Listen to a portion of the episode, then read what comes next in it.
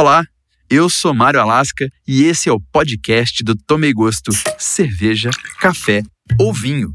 O nosso entrevistado do bate-papo de agora é ninguém mais, ninguém menos do que Zélio Alves Pinto.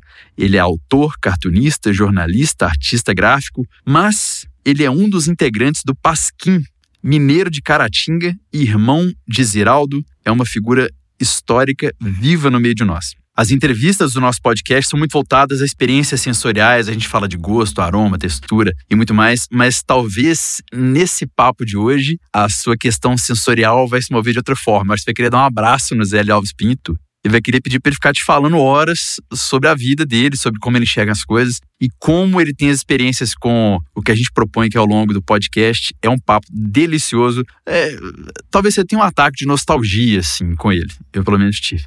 No bom sentido. Ele é uma figura incrivelmente talentosa, inteligente, articulada, vivida e ao mesmo tempo demonstra doçura, gentileza e humildade fora do comum para quem tem a história de vida que ele tem e tem 82 anos. Esse cara dá um banho de lucidez em muita gente que eu conheço. E eu já te aviso de uma vez que o trato meu por parte dele durante o papo é, vamos usar um termo aqui, é um protocolo um pouco mais sério, porque eu tô falando com o Pasquim, né? Tô falando com um dos grandes ídolos, das figuras que participou de um dos grandes momentos, né? Não sei, iniciativas do humor nacional. Então tem que tratar ele com mais respeito, não só por ser um senhor de 82 anos, mas por ser um mestre, né? Tava diante de mim. Então, que honra que foi entrevistar um Pasquim dessa forma, viu? Só te falo uma coisa: se você ainda não tá sorrindo, sorria, ouça, aprenda, aproveite esse papo delicioso. Vai começar agora o nosso podcast. Santé.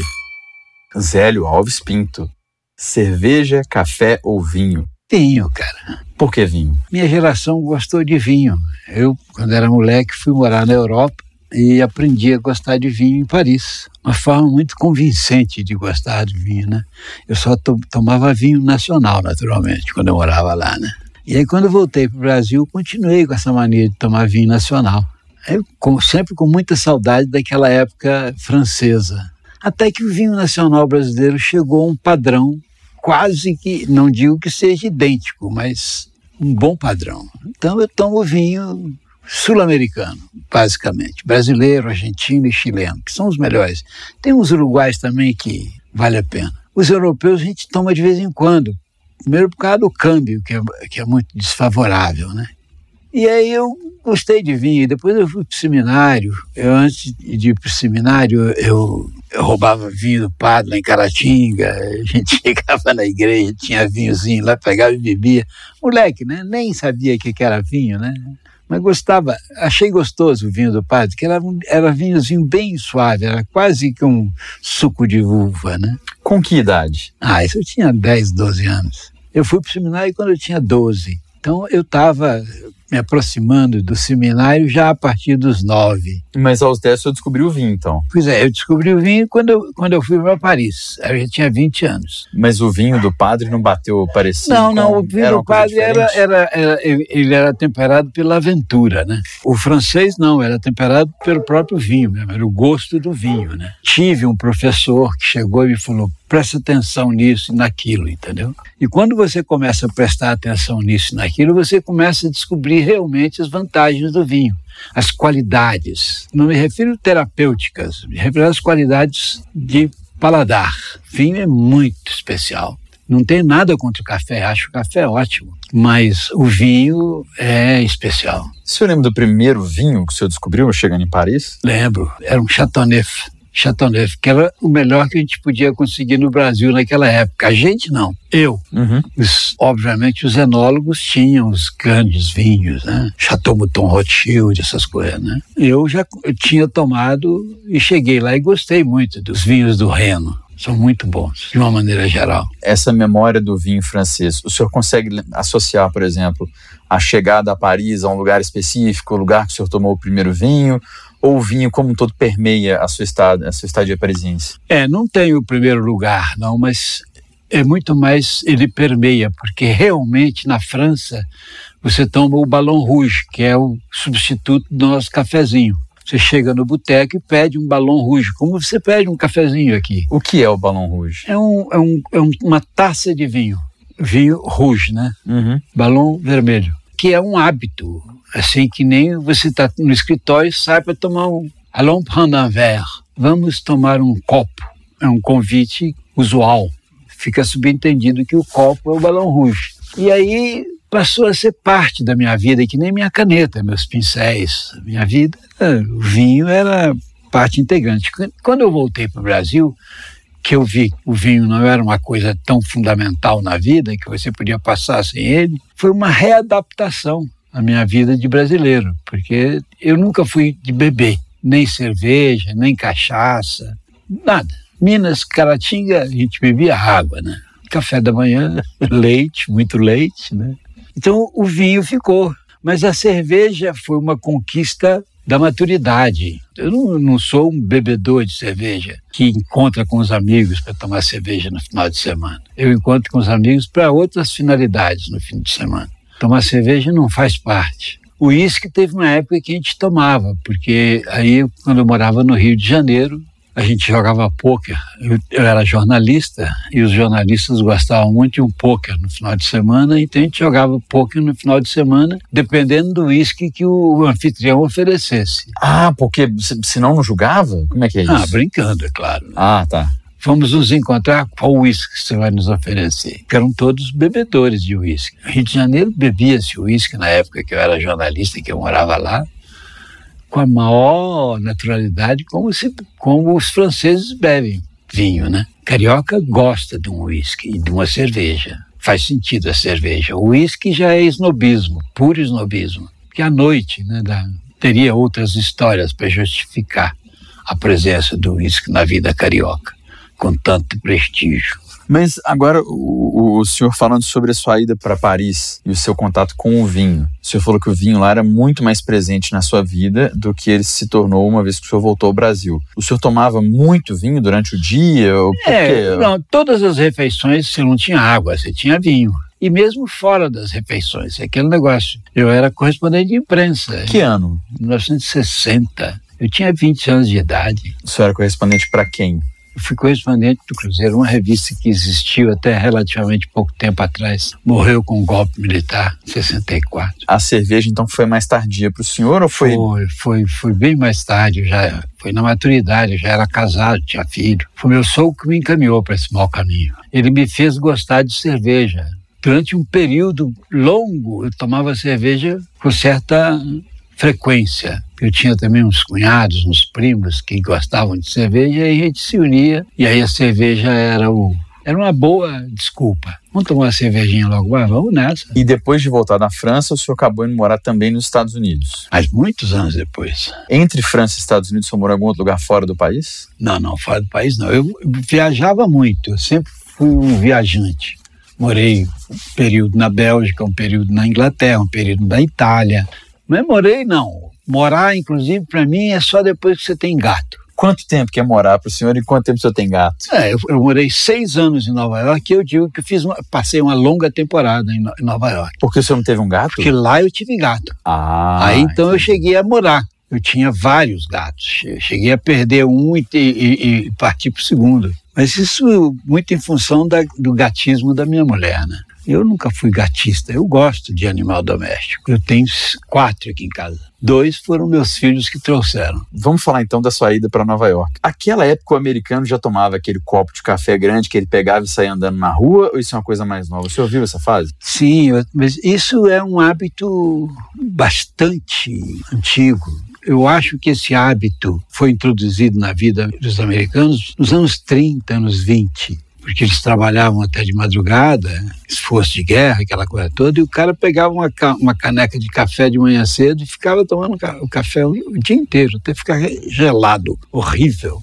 Esse hábito eles não conseguiram me, me embutir, não. Quando o senhor foi parar lá, o senhor estranhou o café, apesar de não ser cafezeiro? Não é não, não chegou a ser uma coisa assim, marcou, não. Porque os americanos têm uma coisa, quando eu falo americano, eu falo Nova York. O nova iorquino. É, quando você fala Nova York, você não fala americano, você fala nova iorquino, porque nova iorquino, uma das coisas curiosas em Nova York é você encontrar americanos natos. São muito raros. Agora já tem mais. Mas quando eu morei lá nos anos 80, nos anos 60, ainda tinha muito, que nem no Canadá Canadá, você sabe, metade da população é gringa, lá para eles. É turco, é sírio, é belga, é tudo. Português, Canadense, brasileiro. É, brasileiro, português, espanhol, pacas. Agora está aumentando o número de canadenses porque as gerações estão se procriando. Aliás, meu genro é canadense, de Toronto eu vi o senhor falando uma vez sobre Nova York, que da janela da casa do senhor, o senhor observava que o dia passando e, e, o lugar ia mudando, que numa fase do dia a cidade era de um jeito, na outra ia virando de outra. É, eu tive a oportunidade de morar em vários lugares de Manhattan. Em Nova York existem dois Nova York. Um é na ilha, o outro é na Long Island. Long Island é uma extensão de Manhattan, mas é uma ilha, assim como Manhattan. Então, quando você atravessa o East River, você sai da de Manhattan e vai para Long Island, você muda de país, de continente. É outra coisa, são hábitos, manias, interesses diferentes. Porque você morar fora de Manhattan, você até mesmo tem uma, uma certa pecha. E é uma coisa engraçada, porque até a guerra morava-se bem na, em Nova York quando se morava em, no Brooklyn. E depois da guerra, Manhattan assumiu definitivamente. Porque com a guerra, Manhattan foi o, o Brooklyn foi ficando deserto de homens, porque os americanos que iam para a guerra, a grande maioria era no Brooklyn. Então, essa diferença, você olhar, observar a ilha de Manhattan, é um filme diário magnífico. E eu tive a sorte de morar numas montanhas que chamam-se Brooklyn Heights, que são as pequenas montanhas, morrinhos que tem na beira do, do East River. Quando você atravessa a ponte do Brooklyn, que tem uma história muito especial, que é muito interessante. Qual que é? É porque a ponte do Brooklyn é que marcou a independência de Manhattan. Manhattan só se comunicava com o continente através de barcas. E a ponte do Brooklyn era uma ponte muito muito profundo, um canal muito profundo e exigiria uma tecnologia muito especial. E ela foi construída pouco antes da Primeira Grande Guerra, que os americanos estavam disputando com os europeus a exploração do aço e do ferro. As siderúrgicas americanas estavam brigando com a Inglaterra. Petersburgo virou uma grande metalúrgica. Mas, na qualidade, o aço europeu era muito melhor que o americano. Então, na feira de Paris, os franceses fizeram a Torre Eiffel. A Torre Eiffel não foi só um monumento, foi um, um ponto de marketing. A França mostrou para o mundo que tinha capacidade metalúrgica para construir um monumento de 300 e tantos metros de altura. Ou seja, o aço produzido na França aguentava qualquer porrada. Tanto é que ela foi construída para ser desconstruída depois da feira. Fez tanto sucesso que ficou. Aí, em resposta a isso, os americanos fizeram a ponte do Brooklyn. Aceitaram um desafio para mostrar que eles também são machos. E esse tipo de coisa criou os efeitos paralelos, alguns deles, um é, esse negócio. Manhattan é uma coisa e o resto de Nova York é o resto de Nova York. Então você mora em Nova York você mora em Manhattan. Você saiu de Manhattan, você começa a olhar para a ilha, você começa a descobrir a ilha. A ilha é fantástica. Morar na ilha é muito interessante. Observar a ilha é mais ainda. Primeiro, eu fiz uma matéria quando estava lá, que eu fui para lá como bolsista, mas também continuava ligado aos jornais. Tanto que eu fui editor de um jornal lá chamado The Brazilian, que era um jornal bilíngue, que era grande, tinha 30 mil exemplares, não era vagabundo, e era leitor fiel, porque era a única forma que os leitores tinham de se comunicar com o Brasil. Qual a periodicidade dele? Era mensal. Dá um trabalho como se fosse diário, pelo amor de Deus. Eu tinha que ler tudo no Brasil. Eu, na Tesoura eu fazia o jornal praticamente sozinho. A Cissa traduzia para mim as coisas que ela achava interessante, porque eu dava jornal para ela, ela via, selecionava e me ajudava a fazer a pauta. Nós sempre trabalhamos em parceria, eu e Cissa. Então era um jornal com notícias do Brasil para os americanos e brasileiros, e brasileiros dos Estados Unidos. É, porque era uma, uma publicação criada inicialmente como um folder mensal de uma grande agência de viagens uma dupla de irmãos muito vivos aqui de São Paulo, que foi de São Paulo, acho que eles são de Minas também, que foram para Nova York nos anos 70 e se implantaram como uma agência de viagens e começaram a vender passagem para brasileiro, com plano especial, aquelas coisas.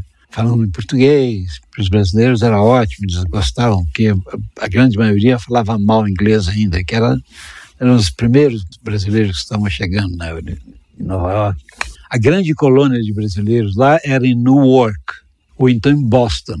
Nova York tinha relativamente pouco. É, Boston, no, Massachusetts ainda é a maior é, concentração. Boston, acho que até hoje deve ser. Sim. Porque era muito grande. Sim. Aliás, eles tinham até um jornal deles lá, concorria com o nosso. Miami também chegou a ter bastante brasileiro. Quando eu saí de lá, ainda não tinha muito. Fui já na, na época da, da ditadura que os brasileiros fugiram para Miami. O senhor falando sobre morar em Nova York e, e, morar na França. Vamos voltar um pouco antes. O senhor mencionou que o senhor a, descobriu, entre aspas, o vinho roubando da sacristia. É. É, depois o senhor foi ser seminarista. Mas o senhor morou em Belo Horizonte também. Morei. Quando eu saí de Caratinga, eu tinha 17 anos. Meus dois irmãos mais velhos já moravam lá. O Ziraldo estava fazendo faculdade, o Ziralzito estava se preparando para ir. Eu consegui sair mais novo do que eles. Aí cheguei em Belo Horizonte e foi uma descoberta, né? Belo Horizonte era maravilhoso. Nossa, era a minha cidade ampliada, era a Caratinga ampliada. Primeiro você encontrava conhecido em toda esquina, né? Todo lugar que você ia tinha amigos. Mas isso é assim até hoje. Belo Horizonte é um fenômeno. É uma maior cidadezinha do mundo. Né? É a roça grande. Se a, se a Austrália é a maior ilha do mundo, Belo Horizonte é a maior roça do mundo. Mas é mesmo. Desde aquela época. não mudou, nesse sentido a cidade não mudou. Mas isso anos 50, né? Quando eu fui uhum. para lá, foi em 1957, se não me falha a memória, que eu fui para Belo Horizonte. E o senhor ficou lá até quando? Ah, fiquei dois anos, porque eu tinha que. Eu, eu saí de Caratinga para ir para Paris. Ah, você Aí já eu não saí de Caratinga para ir para Belo Horizonte. Entendi. Belo Horizonte era um estágio. A minha proposta era ir para Paris. Uhum. Papai não sabia, nem mamãe. Eu simplesmente fui encontrar com meus irmãos lá, como todo mineiro fazia. Na hora de fazer faculdade, vai buscar uma, né? Caratinga não tinha ainda. Agora é que tem, naquela época não tinha. Então a gente ou fazia contabilidade ou então se mandava, né? Tanto que Caratinga é a cidade com o maior número de contadores. É mesmo? Profissionais. Porque, pô, formava qual opção? Ou vai fazer contabilidade ou vai para fora estudar. Nem todos podiam ir para fora. Eu tive a sorte porque eu trabalhava num banco em Caratinga que aos 17 anos de idade me deu transferência para Belo Horizonte. Aliás, eu, Ziraldo Ziralzi. Nós três trabalhávamos num banco cujo gerente era papai. Então, na época a, adequada, em vez de dar bolsa para a gente ficar mandando dinheirinho, ele arrumou um emprego.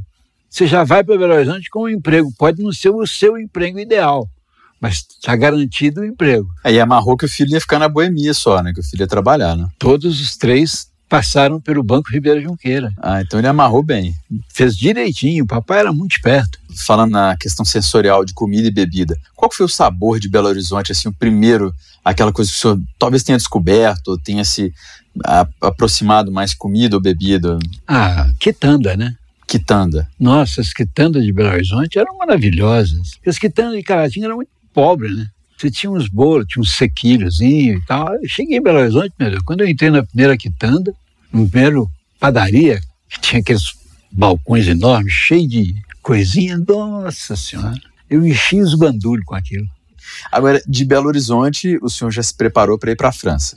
Para Paris? De Caratinga, Caratinga me preparei para ir para Paris. Sim, mas Belo Horizonte foi o... Belo Horizonte o, foi o primeiro estágio. O intermediário. Aí fiquei ali um ano e meio, dois anos. Uhum. Trabalhei na TV Itacolomi, trabalhei no Estado de Minas, trabalhei no Binômio, na Folha de Minas. Fiz a carreira de jornalista e de desenhista, de cartunista. Eu saí de casa para ser escritor. Uhum. Todo mineiro nasce escritor, né? Depois é que ele confirma se é ou se não é. Aí de Belo Horizonte, então, o senhor foi para Paris? De Belo Horizonte eu fui para o Rio. Foi para o Rio? É, aí eu recebi um convite para trabalhar na revista O Cruzeiro, Cruzeiro Internacional, que naquela época o Cruzeiro era a revista brasileira que tinha uma edição em espanhol, uhum. porque o Brasil, o Juscelino já tinha aquela aspiração da Operação Pan-Americana. Embora a gente mantivesse sempre as costas voltadas para a América Latina, alguns tinham um olhar um pouco menos obtuso. Uhum. E o Chateaubriand era um desses caras. Ele achava que a gente tinha que. Ele nunca me falou isso. Aliás, eu conversei com ele duas ou três vezes na vida que o Brasil tinha que incorporar a América Latina não apenas como vizinho, mas como mercado mesmo, mercado consumidor, porque nós éramos naturalmente os fornecedores. A gente vai buscar know-how sempre no exterior. Não existe know-how brasileiro, é um vexame. Dos vexames brasileiros, um deles é não existir o carro brasileiro. Por que, um mercado de 250 milhões de consumidores não tem uma fábrica de carro brasileiro? Tinha, mas o Fernando Henrique pegou e deu de graça a fábrica que tinha aqui. Gurgel. Gurgel, que era uma graça de carro, muito bem desenvolvido. O cara era um passional, fez um motor decente, trabalhou para fazer um motorzinho decente, fez uma carroceria decente, enfim. Tínhamos oportunidade de ser, não ser o que somos hoje, esse fechame ser um dos melhores mercados mundiais para o automóvel, mas nós não produzimos. Acabou. Aí... Mas então, me permita fazer um paralelo aqui. Hum. Nós não temos o nosso know-how no que diz respeito a carro, como o senhor muito é. bem ponderou. Mas, por exemplo, no segmento de alimentação e bebidas, a gente herda praticamente tudo. A única coisa nossa seria a cachaça e a caipirinha, não? Não, mas aí acontece que nós herdamos mas enxertamos. Ah, então a gente mudou. É que nem a pizza. Você tem a pizza italiana, você tem a pizza brasileira, que é um sucesso. Muito mais sucesso do que na Itália. Na Itália, a pizza é religiosa, como é aqui em São Paulo a pizza. Não sei se no resto do país a pizza é esse sucesso paulistano. Não, não pode ser. Mesmo não, porque tem as suas é, concorrentes é, regionais que são fortíssimas. Né? Sim. Mas, de qualquer maneira, essa assimilação que o brasileiro fez dos hábitos e costumes estrangeiros e adequando essa assimilação às nossas vontades, aos nossos gostos, é diferente da tecnologia do, do produto industrializado, acabado, que é exatamente o que nós bobeamos. Eu vendo para ele o rádio da Suécia, o canivete da Alemanha, o relógio da Suíça. Eu não fabrico, pô. E eu posso fabricar. Essa irritação me acompanha desde que eu tomei consciência dela. Então, só antes de a gente falar mais sobre esse assunto, o senhor foi para o Rio. Ah. Tem alguma memória gastronômica do Rio também? Feliz? É, Ou infeliz? Não, não. O, o Biscoito Janeiro... Globo já existia na época que o senhor foi para lá? Não, não, não existia. O senhor já experimentou o Biscoito Globo? Eu acho uma chatice. Ah, que bom. Não, porque. Eu achava que era só eu e o Cláudio Manuel, Cacete Planeta. Só nós dois já nos pronunciamos contra o biscoito Globo. Não, eu gosto de biscoito polvilho, né? Biscoito polvilho mineiro. E eles falam que aquilo é biscoito de polvilho. Aquilo não é biscoito de polvilho, pô. Aquilo é uma sacanagem. É uma traição com Minas. Devia, Minas devia vetar a produção e a venda daquilo. E no Rio de Janeiro, você descobriu algum sabor? Descobri, descobri. Descobri o Bob's, que em Belo Horizonte não tinha. O xodó não existia em Belo Horizonte, né? Não. Senhor, não. Não, 1960 não. Não tinha, não tinha nem McDonald's. Sim, o McDonald's em Belo Horizonte, eu me lembro do primeiro que chegou no BH Shopping, eu chutaria que, sem pesquisar rapidamente, eu chutaria 1990 e baixo, é. no BH Shopping. É. Mas então você chegou no Rio de Janeiro e descobriu o fast food? O fast food, porque eu morava sozinho e tinha que se virar, né? Tinha que me virar. E eu ia buscar onde tinha, né? Adolescente, tinha 18, 19 anos. O Bob's para mim era o, o restaurante de luxo. E uma vez nos Estados Unidos, o senhor, o senhor teve um relacionamento difer diferente com o fast food do que o senhor tinha no Rio de Janeiro? Porque ela é a terra do fast food. É, é mas... McDonald's, Burger King e, e é, tantos outros. Eu sou louco e meio, eu não sou louco apenas. Eu e minha mulher. Minha mulher é mais doida do que eu. Eu ganhei uma bolsa de estudos para Nova York, que é a bolsa da Fulbright. E eu ganhei uma bolsa de humanas, uhum. que são as mais modestas que tem. Sei lá, mil dólares por mês, que na época era uma boa grana aqui no Brasil. Fomos eu, minha mulher e uma filha, e nos mudamos para lá. E assim que eu cheguei lá, nós começamos a procurar apartamento, porque eu ia ficar um ano, tinha que alugar um apartamento, não ia ficar um ano no hotel, né? Conseguimos encontrar um apartamento maravilhoso nessa montanha lá em Brooklyn, Brooklyn Heights, que a vista dava em cima de Manhattan.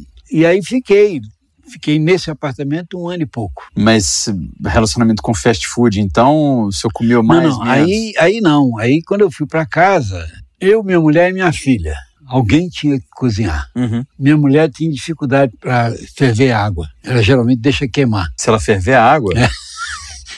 A, a, intimidade que ela tem com a cozinha é de tal ordem que ela for ferver água, ela deixa queimar. Eu falei, não, tem que, alguém tem que cozinhar.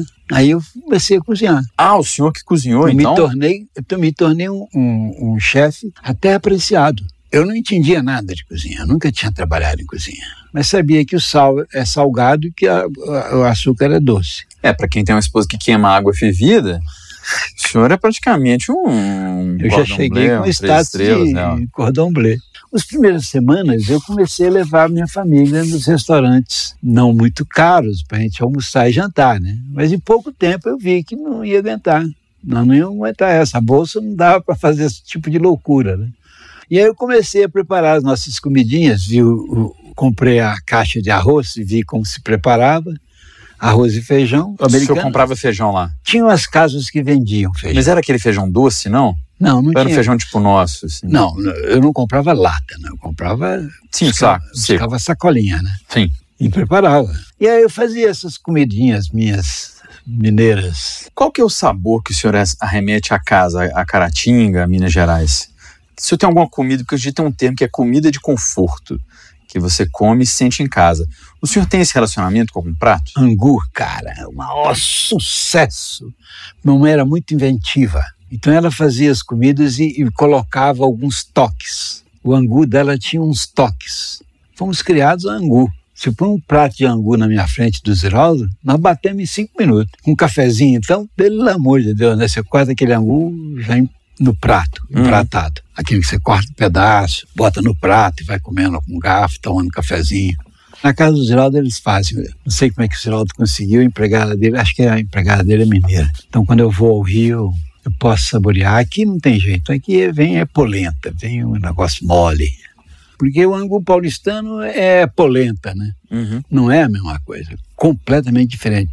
Mais que você ensine as pessoas a fazerem, as pessoas parecem que não acreditam que aquilo pode se transformar num bolo delicioso, que é o angu. O angu que você corta com faca. Para o momento da sua criação, seja a leitura, seja a escrita, perdão, ou a pintura, tem alguma bebida ou comida que te acompanha, que te... Vinho. Vinho? Vinho. Até hoje. Vinho. É o meu parceiro. Principalmente se a minha filha estiver aqui, porque minha filha também é vinícola. Uhum. Muito apaixonada por vinho. Final de tarde ela vem e senta, nós dois ficamos batendo papo e tomando vinho. É a única descendente que me estimula, traz bons vinhos e tal. Essa minha filha que mora em Nova York. O senhor já reparou que hoje em dia... O senhor tem algum contato com rede social, esse tipo de coisa? Muito pouco, viu? Muito pouco. Eu escrevo e escrever consome muito mais que qualquer outra coisa. Por quê? Porque você começa a escrever muito antes de sentar no computador. O desenho, por exemplo, eu sento e começo a desenhar. Nem sempre eu comecei a desenhar antes. Às vezes eu sento já com o desenho feito. Eu já sei o que, que eu quero, mas escrever você começa a escrever palavras, você começa a invocar palavras. Pretendo lançar no princípio do ano um romance que consumiu os últimos dez anos. Os, os últimos dez anos de folga. Sempre que eu tenho folga, eu vou para ele, mas nem sempre eu tenho folga. Então, por isso demorou dez anos. Se eu me dedicasse exclusivamente a escrever, talvez conseguisse escrever em cinco. O Vinícius de Moraes tem aquela frase, né? Ah. Tinha aquela frase, né? Se o cão é o melhor amigo do homem, o uísque é o cão engarrafado. É o cão engarrafado, é O verdade. senhor faria uma relação parecida com o vinho? O vinho é diferente do uísque. O uísque é um companheiro de porre. O vinho não é um companheiro de porre. Você não toma porre de vinho. Você pode tomar porre de vinho, mas ficar tontinho com o vinho, Você não busca o torpor, você busca o Não. sabor. só o sabor. O que, que não pode faltar no aniversário do senhor? Comida de aniversário. O que, que tem que ter? Eu não sou docista, cara. Não tem Dependendo do aniversariante, pode ser até salsicha. né? Sim. Eu Pro senhor. gostava muito de salsicha quando era menino. Adorava salsicha. Eu fui passar as férias no Rio e papai foi me buscar de carro, lá de Caratinga. Era uma viagem heróica naquela época. Era Rio Bahia em construção. A Rio Bahia era a transamazônica da minha, da minha infância. E papai foi e levou de presente para mim uma lata de salsicha. Que ele sabia que eu adorava salsicha. E eu tinha ficado na casa de uma tia que mora em Botafogo. Não existia ainda o aterro da Glória. Mas antes de chegar na Cinelândia, eu já tinha comido a, a latinha inteirinha de salsicha. Mas então, se alguém quisesse te agradar fazendo um aniversário, fizesse um banquete com vários tipos de preparo de salsicha, o senhor se sentiria bem? Oh, Seria um bom banquete, então? o senhor lembra do melhor cachorro quente, ou a melhor salsicha que você já comeu? olha, não me lembro, eu me lembro do melhor espaguete que eu comi. Por Na favor. Espaguetilândia, em Belo Horizonte. É mesmo? Que época é isso? Nossa, 1960, pouco antes. O que, que tinha nesse espaguete? Cara, primeiro tinha a fome, que era um elemento importante. Segundo, eu era estudante. Por conseguinte, não tinha grana, mas tinha o charme. E as meninas que atendiam na Espaguetilândia eram todas menininhas. E eu fiz charme com todas elas. Então eu chegava, elas me davam um prato de espaguete reforçado, entendeu? Eu comia aquilo com prazer, meu velho. Eu gosto muito de queijo. Mas É, mineiro é, quase não gosta de queijo. Eu tô, Pois tô é, perplexo com o que tá coisa. Isso Gosto muito de queijo. Aí então, elas me davam o potinho de queijo, uma tigelinha de queijo, e botavam na minha frente. Cara, eu comi ti- tigelinha todo e o, e o espaguete todo. Eu tenho até um fato muito engraçado quando eu morava em Paris, que eu comecei a namorar umas moças muito bonitas. Duas irmãs famosas durante um período, elas foram famosíssimas, mundo afora, chamavam-se Irmãs Kessler. Eram alemãs, eram gêmeas, dois loiraços, maravilhosos. E o senhor namorou 50% disso aí. Namorei 50%. E os outros 50% eu tinha um amigo rico que cismou de ganhar uma delas. E aí ele me obrigou a convidar as duas para jantar num, num refinado restaurante, porque ele fazia questão de nos convidar, a nós três, eu mais as duas moças. Mas ele falava um francês com sotaque cearense que era muito estranho. Ele, ele falava assim, comment ça va ma cocotte? não dá, não tem chave, não é possível. Escolhi um restaurante chamado Pierre. E eu, muito snob, querendo esnobar, na hora que eu vi o cardápio, eu falei, "Bom, quem está pagando é o milionário cearense. E vi falei assim, vou pedir um prato daqueles que eu não tenho oportunidade de comer nunca, né? E vi lá um steak tartar. Falei, pô, essa merda deve ser russo, tartar. Falei, eu quero um steak tartar. Aí o chefe falou assim, oui, monsieur. Tudo bem, até aí. Na hora que ele foi saindo, eu tenho mania de pedir bife bianqui, bem passado. Aí na hora que ele saiu, eu falei com ele, monsieur, s'il vous plaît, o meu bianqui, viu? Pois tem que tartar, não pode ser bianqui, né? Porque é cru, pô. Não pode ser bem passado, né? Dei um vexa- me entreguei na frente da minha plateia, que eu estava cevando com tanto gosto, né?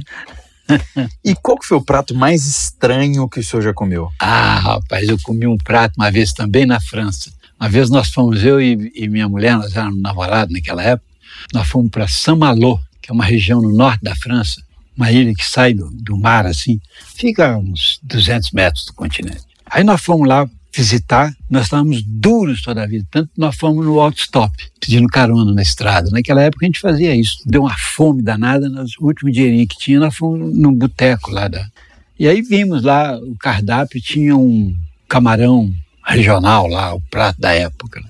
O preço era acessível, era camarão, aí topamos. Aí, rapaz, nós dois com uma fome, mas daquelas assim, veio o prato. Era um prato raso, cheio de camarãozinhos, sequinhos.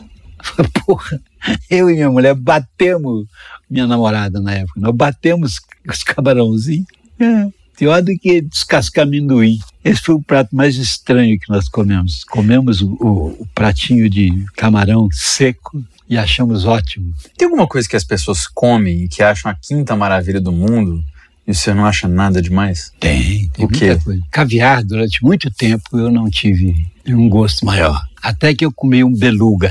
Aí no dia que eu comi o meu primeiro beluga, falei, ah, porra, então isso aqui é caviar, cara. Aquela porra que eu tava comendo antes era o quê? Era ovo de qualquer coisa, menos de salmão. Não sei se é salmão ou se é Eles falam que são ovos de esturjão, né? esturjão. Tem alguma comida da modernidade também que o senhor não compreende? Tem umas, umas asiáticas aí que realmente é um tal de.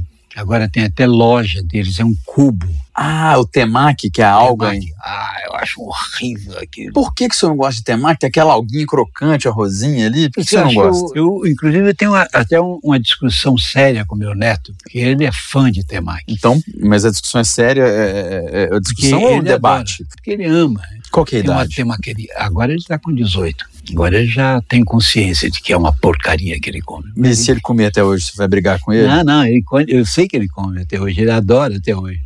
Ele não conseguia ainda achar uma temaki que me agradasse. Mas incomodou a textura da alga ou o gosto que o senhor achou ruim? Ah, a textura, Aquela alga, aquilo incomodou o senhor? não gostei. Parece que o senhor estava comendo que é fita isolante, papel. Uma coisa assim, né? Açaí, o senhor já experimentou? Tomei até ficar diabético. Ah, o senhor tomava muito Gostava açaí? Muito açaí. Todo sábado e domingo era o meu dia de açaí. Quando eu ia na padaria, a primeira coisa que eu chegava lá era um potão de açaí. Meu café da manhã, sábado e domingo, é na padaria sempre. Se chegasse um alienígena na Terra hoje e o senhor tivesse que oferecer para ele o melhor prato do mundo, qual seria? Ofereci uma coisa bem light, Pão de queijo. Pão de queijo. Um bom pão de queijo.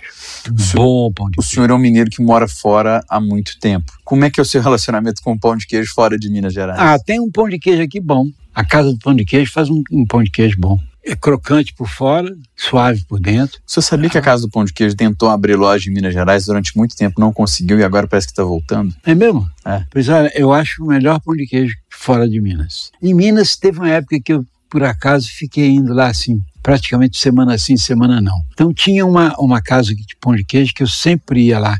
Chegava, a primeira coisa que eu fazia era ir lá e comprar um pacotinho. Aí na hora de ir embora, passava lá, pegava um outro pacotão e trazia. Era ritual. Era ali a- atrás do Automóvel Clube, por ali. Centro da cidade. É, bem no centro mesmo. E o café? Bom, o café é um parceiro sistemático, né? É aquele cara que você conversa com ele numa boa, gosto de um bom café, tomo muito café. Quando eu estava na secretaria, eu tomava café, a cada pessoa que entrava na minha sala era um café. O senhor gostava? Gostava, mas não me fazia bem, não. O excesso, né? Nada em excesso faz bem, né? Só mulher. Num dia quente. Suco Suco. de fruta, de preferência laranja, ou então melancia. Gosto muito de suco de melancia. Senhor já tomou suco de melancia com abacaxi? Não, mas eu estou muito tentado a fazer. Gosto de tomar com hortelã. Eu fui num restaurante em Belo Horizonte, chama Chopp da Fábrica. Eles têm um mexido que é famosíssimo, que nós mineiros conhecemos como mexido, e aqui talvez seja o virado a paulista, né? Não, que é aqui mistura- chama-se judeu. judeu, que você mistura arroz, feijão, carne, É, ovo. é o que tem. É o que tem, você vai e mistura. E eu fui lá fazer uma matéria uma vez e o dono da casa fez pra mim um suco de melancia com abacaxi. Muito De bom. morrer. Eu achei muito bom. Deve ser bom mesmo. Recomendo pro senhor. Eu gosto dos dois. Abacaxi eu não tomo muito porque é muito ácido. Melancia eu tomo bastante porque não é ácido. E tem um gosto perfeito. Eu não gosto de botar açúcar no suco. E laranja, eu só tomo suco de laranja lima. Laranja pera eu não tomo, porque é muito ácido também. Em alguma obra que o senhor desenhou, pintou, enfim, ou algo que o senhor escreveu, o senhor já fez alguma referência jocosa ou alguma referência saudável a algum tipo de comida ou bebida? Porque a cachaça gera muita piada, né? É, eu já fiz referências muitas. Tem até livro, livrinho de cartoon, né? O cara tomando sua cachaçinha. Meus textos, principalmente. Nos, nos textos eu falo muito de. Sempre, sempre falei muito de comida. Ela está presente na narrativa do mineiro, aquela coisa da família ser criada ao entorno do fogão? Muito, demais, né? Eu vivo contando casos para meus cunhados, para minha família da minha mulher, que não são mineiros, são paulistas. Eu fui almoçar na casa de uma família mineira. Ela fez um, um bife acebolado, que é um prato muito requisitado em Minas, né? Bife acebolado. Eu odeio cebola. Não gosto nem de ver no prato. De nenhum jeito. De nenhum jeito. Nem essas torradinhas que dizem. Não que- dá. Às vezes na farofa, se ela Passa. for bem torradinha, passa. A textura da cebola incomoda o senhor? O que me incomoda na cebola é o espirro. Quando você mastiga, faz pss, esse é é muito forte demais esse espirrinho. Meu sogro fez uma sacanagem comigo na época, Ah, eu quero ouvir, por favor. na época que nós estávamos pescando, supostamente pescando, coçando saco. Mas toda manda- pescaria é coçação de saco, porque hoje em dia o cara vai É. pro Pantanal, tem barco, não sei o quê. Então o senhor aqui afirma pra mim que pescaria é coçação de saco, É, mas é, ué. Na verdade, era um lugar onde os caras ficavam falando bobagem. que valia mais do que pegar peixe. Claro, Muito Pegar- melhor. pegar peixe a gente pegava de manhã cedo, o resto era coçar saco. É que- E qual que foi a sacanagem que seu sogro arrumou com o senhor? Pois é, ele mandou o, o, o nosso cozinheiro fazer um, um prato especial para mim. Ah, olha o nome do, do cozinheiro, chamava-se Divino. É, e ele é craque. Divino tinha um moral com toda a equipe. Qualquer coisa que se quisesse, falava com o Divino. Divino é que mandava. E aí meu sogro combinou com o Divino e fez um bolo com cebola. Um bolo de cebola. Um bolo com cebola. Com cebola. Com cebola. Um prato muito gostoso. O senhor comeu Comi, cara, sem saber? sem saber. E aí? E aí, depois que eu acabei de comer, ele falou assim: Você não gosta de cebola, né? Eu falei: Odeio. Isso aí é um bolo de cebola. Uma torta de cebola. Eu falei: Não, você não me fez sacanagem, eu vou morrer, pô. De desgosto? Não, me joguei na água. Falei: Mas por ficar Pra se lavar da cebola? O gosto, o cheiro da cebola me mata, cara. Mulher com cheiro de cebola perto de mim não, não emplaca nem meia hora. Pode ser linda. De morrer, minha mulher não come cebola. Ok. E quando come é porque eu não estou por aí. Ah. Professor Zélio, muitíssimo obrigado. Foi um prazer, uma Sempre honra Mário. entrevistar um Pasquim. Bom, não precisa falar, você sabe que marcar história no humor e passa pelo Pasquim. Eu faço uma analogia que o nosso humor começa muito bem no impresso, que hoje em dia, né, enfim, é o visual, e depois em larga escala ele sai um pouco do impresso e vai um pouco, de certa forma, para a TV com o Cacete Planeta, Ah, que tem um pé no Pasquim e depois um pé na TV, né? Totalmente. E os Trapalhões antes disso um pouco, mas na árvore genealógica do humor, estou aqui diante de um dos fundadores, um das Você sabe mais que eu acabo de fazer a curadoria de uma exposição sobre os 50 anos do Pasquim. Essa exposição está aqui no Sesc Ipiranga. Uma belíssima exposição. Mas se alguém nunca tiver visto o Pasquim, que nós podemos ser ouvidos por gerações novas, Hum. você pode falar rapidamente o que foi o Pasquim? Posso.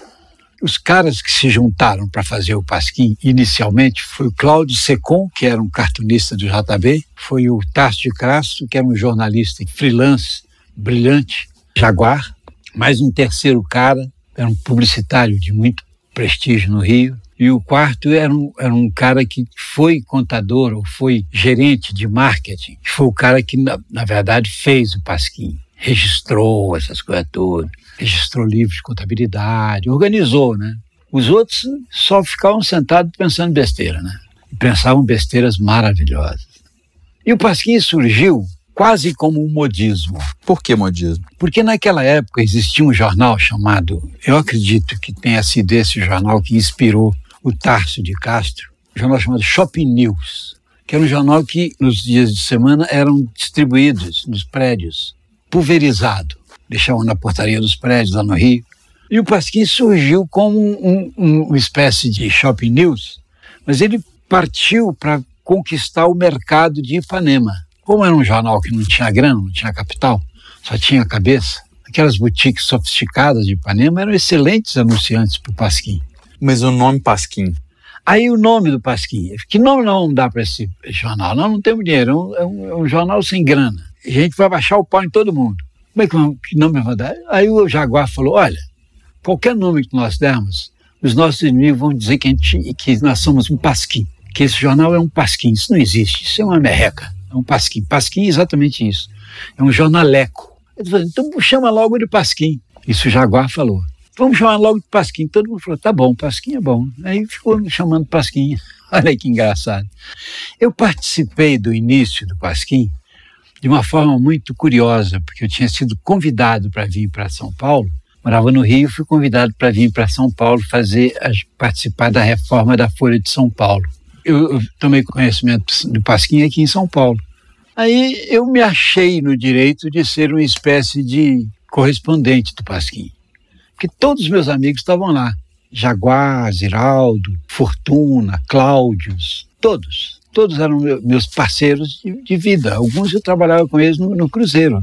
Nós éramos colegas de Cruzeiro. Então, comecei a colaborar com o Pasquim, um agente infiltrado em São Paulo. Isso eu, eu me auto-intitulei, agente infiltrado. E deu no que deu. Grata Estamos aqui comemorando com a exposição fantástica os 50 anos dessa bobagem, dessas loucuras. Uma bobagem boa. Oh, Então é isso, minha gente. Você acaba de ouvir da boca de um dos integrantes de um dos ícones do humor brasileiro o que foi o Pasquim. Esse podcast também é história, rapaz. Tá achando o quê? Agora eu te convido para uma reflexão. Se você parar para pensar bem sobre as coisas pontuais que ele fala sobre cerveja, café, o vinho, enfim, a maneira como o Zélio Alves Pinto consegue descrever e se expressar, a riqueza de detalhes que ele tem, a ironia, o bom humor, a articulação que ele tem aos 82 anos de idade. Isso te impressiona? Isso me deixa meio assim, pasmo. É chocante. A inteligência, a capacidade, timing que ele tem, o- se a gente fosse falar, né, o nível de acidez certo da piada. Nenhuma das brincadeiras dele ele é deselegante, ele perde a classe, ele é inteligentíssimo. Que finesse, né? É um pasquinho, é muita história. Engraçado que eu converso com muita gente aí andando em análises, sei lá, visita à cervejaria, degustação de alguma coisa. Eu converso com muita gente que não deve ter metade da idade dele, mas fala um monte. Não, porque vinho é isso, aquilo, a cerveja é isso e aquilo e tal. Mas aí me para outra questão também que me encafifa, assim, me deixa curioso. A gente está repetindo muita coisa ou a gente está produzindo conteúdo autoral, exclusivo? com o nosso ponto de vista divertido, né? Tá aí uma pessoa de 82 anos, talvez ensinando a gente a não repetir, a ser original, a enxergar o mundo da nossa maneira, né? Para o mundo de rede social, acho que esse debate é bem interessante. A história tá aí, viva diante dos nossos olhos, aqui esteve nos seus ouvidos para esse podcast com o Zélio Alves Pinto. E eu faço questão de falar. Se você achou que eu dei muita. Eu respeitei demais, tive muito protocolo, tratei com muita deferência, eu tratei mesmo porque cada um tem os seus ídolos e cada um respeita aqueles que ele acha que são relevantes. Então, eu que sou humorista, sou jornalista de profissão, trabalho com humor no rádio, ter a oportunidade de ter tido esse papo com ele, esse papo foi dentro da casa dele, não só dentro da casa, como no ateliê dele. Nos fundos da casa, o cachorro passava, os gatos, ele é gatista, como ele falou, e no meio do tanto de obra que ele pinta, enfim, foi um momento mágico da minha vida. Uma pena que não deu para eu não, sei lá, eu também achei que não era o caso de ficar tirando foto, filmando, era o ambiente de criação do artista, mas eu sou muito agradecido de ter tido essa oportunidade. Obrigado, Claudinha, Cláudia Doris, por me conseguir esse momento. E fica claro, né, gente? A gente tem que respeitar os mais velhos e tem que aprender com eles. Se tem algo mais claro que respeitar o mais velho de idade não é, entre aspas, só educação, não. É porque ele viveu, ele sabe, ele consegue te passar a realidade de uma outra maneira. Não vou nem ousar falar para você procurar Zélio Alves Pinto em rede social, porque ele mesmo falou durante a entrevista que ele não tem rede social, mas se você ficou interessado nele, dê uma gugada em Zélio Alves Pinto, procure entrevistas com ele, fatos que ele já produziu, as, os cartoons dele, enfim, que você vai se deliciar durante horas. Ele é um dos fundadores do Salão de Humor de Piracicaba, né? Dentre outras coisas, Pasquim e tantas outras, eu jamais me atreveria a dar o currículo dele aqui, porque eu sei que eu vou errar. E esse é o podcast do Tomei Gosto Cerveja, Café ou vinho. Eu sou Mário Alasca. Depois dá um pulo no nosso blog, tomegosto.com.br blog. Tem informação extra de todos os entrevistados. Se você ouviu só essa entrevista, passe lá, você vai ver a foto dos entrevistados. Tem uma matéria que a gente escreve, ela descreve um pouco do que, que vai ser o podcast. Você pode ouvir os podcasts por lá também, encontrar em outros players. E eu você encontra nas redes sociais. Siga, por favor, arroba Tomei. Conte pros amigos que estão ouvindo o podcast. Você pode falar comigo também, arroba Mário Alasca. Contato, arroba tomegosto.com.br. Dê seu feedback sobre o Tomei Gosto, tá bom? Produção de áudio do nosso nosso podcast é de Christian Kitts. Esse foi mais um episódio do Cerveja, Café ou Vinho com Zélio Alves Pinto. Valeu, tchau, fui! Também gosto.